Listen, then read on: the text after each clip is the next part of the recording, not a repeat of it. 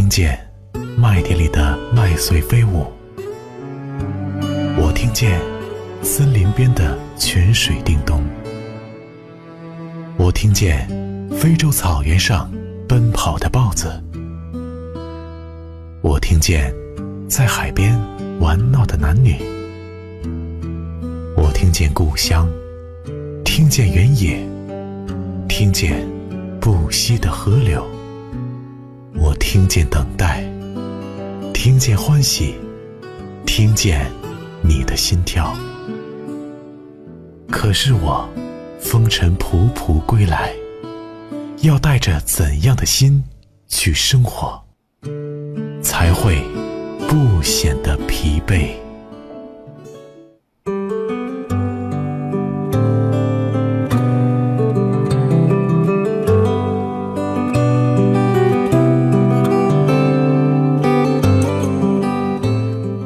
直播心事，说你说我，我是今夜的主说人佳宁。今晚想和大家分享的一个话题是，富养孩子的最高境界——共情，说的就是情商有关的事情。最近啊，有一部一上映便收获了好评无数的励志电影，叫《垫底辣妹》。让很多人对当中一位平凡却又通情达理的女性圈了粉。她就是在影片当中叛逆乖张少年，叫傻耶家的母亲明妈妈。在电影当中，傻耶家是一个学习成绩非常糟糕的学生，在去了补习班很长的一段时间以后，成绩依然没有太大的进步。面对老师、同学，包括自己的父亲和弟弟的冷嘲热讽。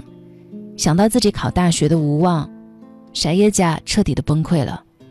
他发了疯般的跑出课堂，在大雨当中肆意而绝望的痛哭。看着如此狼狈痛苦的女儿，明妈妈没有责备一句，而是把女儿拥入怀中，温柔的对她说：“如果觉得太累了，放弃也没有关系哦。你已经很努力了吗？学业上的落后。”让傻叶家曾一度想放弃，对此老师也表示无可奈何。可是明妈妈却从来没有想过去放弃和苛责。面对老师的质疑时，依然坚定无比的回应：“我想让孩子们做他们自己喜欢的事情，不管周围的人怎么说，就算与全世界为敌，我也一定会站在他的身边。”就是明妈妈这种无限尊重、理解和包容的教育。让傻叶甲能毫无阻力和负担地奋力向前逆袭。在心理学上，有一个名词叫共情，简言之就是一方对另一方内心世界的理解和体验。这种共情在对孩子的教育上尤为重要，要求父母首先做到接纳和尊重孩子的情绪或者行为，然后才能够更好地去疏导和帮助孩子建立正确良好的心理认知。而明妈妈们就是如此，从来都不会因为孩子的某些负面情绪或者是行为而粗暴的干涉或制止，而是一直站在理解孩子为什么会痛苦，如何才能让孩子更快乐的角度去进行安抚、交流和正向的引导。不得不说，明妈妈在处理孩子的情绪问题上，是一个共情力极高的母亲。共情是走进孩子内心世界的第一步。这个世界上多的是爱孩子的父母，少的是理解孩子的父母。身心灵治疗大师许天胜曾为一个二十三岁的男生做过心理辅导。这名男生从名校毕业，有一份令人羡慕的工作，本来是可以过得非常体面的，但是他却选择了终日酗酒。不肯上班，结婚以后也不理太太，有了孩子以后也不管孩子，除了喝酒什么都不做。每次治疗都要喝了几瓶酒才去。他在治疗时向医生倾诉，他一生都在被母亲包办，高考志愿、上哪所大学、报什么科，全是由他母亲决定。他母亲从来没有问过他的意见，也不在乎他是否喜欢或者愿意，从来不尊重他、信任他。所以他很恨自己的母亲，企图用摧毁自己的方式来报复他，让他后悔决定自己的人生。而他的母亲也的确很痛苦，他甚至无法理解，他觉得他那么爱孩子，给了他那么多钱，给了他最好的东西，让他接受世界一流的教育，可是为什么孩子要浪费生命？为什么儿子会恨他？蒙台梭利认为。让孩子服从成人的意志，这是成人犯了最大、最可耻的错误。这位母亲包办了孩子的一生，也毁了他的一生。在教育孩子上，从一开始就忽略了一个非常重要的步骤：倾听和尊重孩子的意志。长此以往，便陷入了一种恶性循环：给的不是我想要的，让我做的是我不喜欢的。而对于母亲的痛苦来说，孩子的内心世界，以前你不问，以后自然也不会懂的。罗杰斯认为，做自己是很重要的一件事情。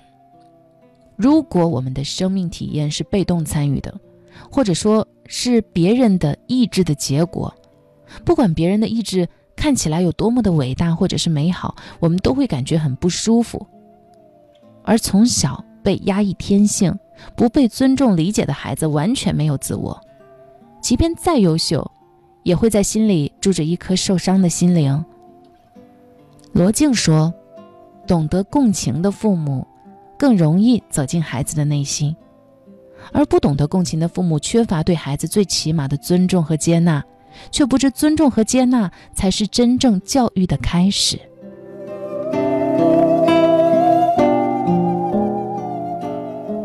还有，父母的共情能力决定了家庭关系是否和谐。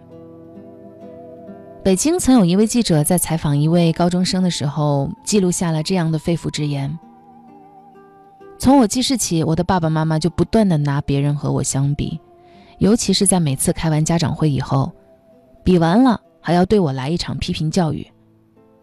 他们既然认为别人家的孩子好，那就去找他们来当儿子好了。再说，我不是不想变得优秀些，我也在努力。可是我的改变为什么他们都看不到呢？爸爸妈妈为什么就不能理解我呢？他们自己在升职遇挫、工作不顺的时候，都会进行自我安慰。我也希望他们能够明白我心里的想法，不要拿我跟别人的孩子比来比去。这样的一席话。赤裸裸地道尽了父母与子女在教育问题上的鸿沟。己所不欲，勿施于人。父母自己都深恶痛绝被攀比，孩子却被逼着去坦然接受，这公平吗？威廉·戈德法伯说：“教育孩子最重要的是要把孩子当成与自己平等的人，给他们以无限的关爱。”所谓的平等，就是要求父母学会和孩子去共情，与孩子同步，因为理解才是关爱的前提。从心理角度上来看，父母经常拿别人家的孩子和自己的孩子比，也会让孩子觉得父母的爱是有条件的。如此一来，孩子可能会产生很多的负面情绪，久而久之。亲子关系在越来越缺乏理解的天平上失衡，父母对孩子投之以怨，那孩子对父母则报之以恨。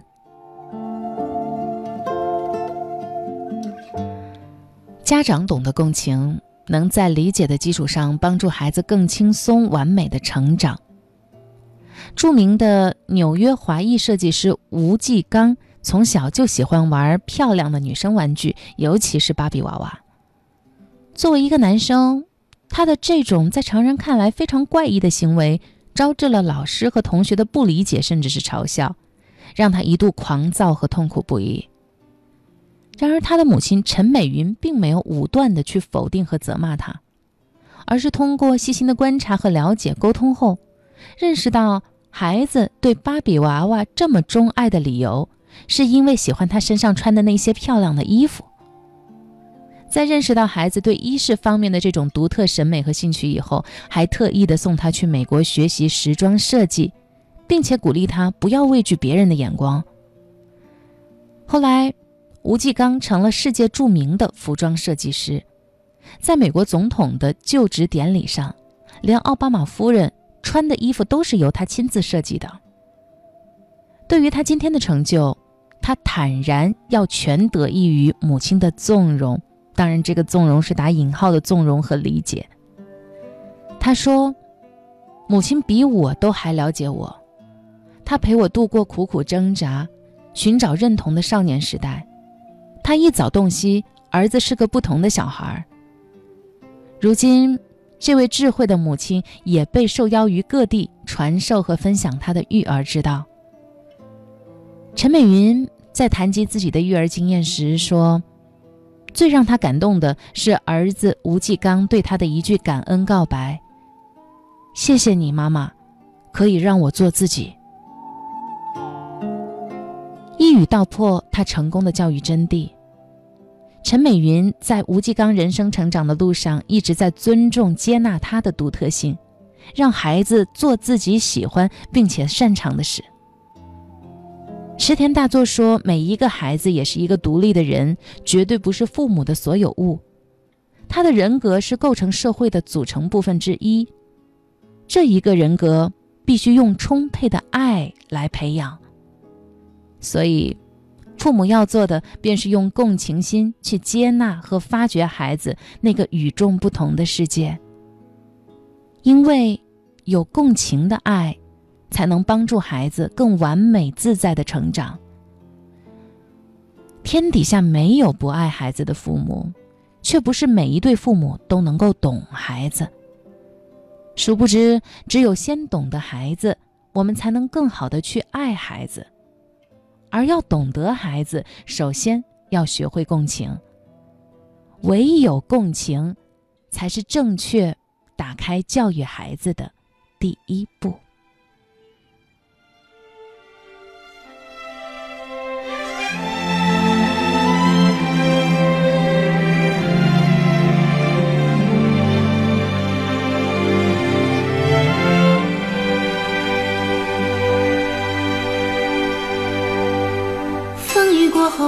定有美好的天空，不是天晴就会有彩虹，所以你一脸无辜，不代表你懵懂。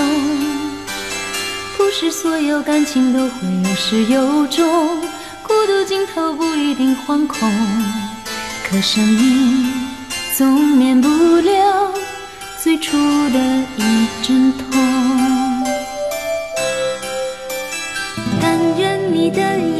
心只看得到笑容。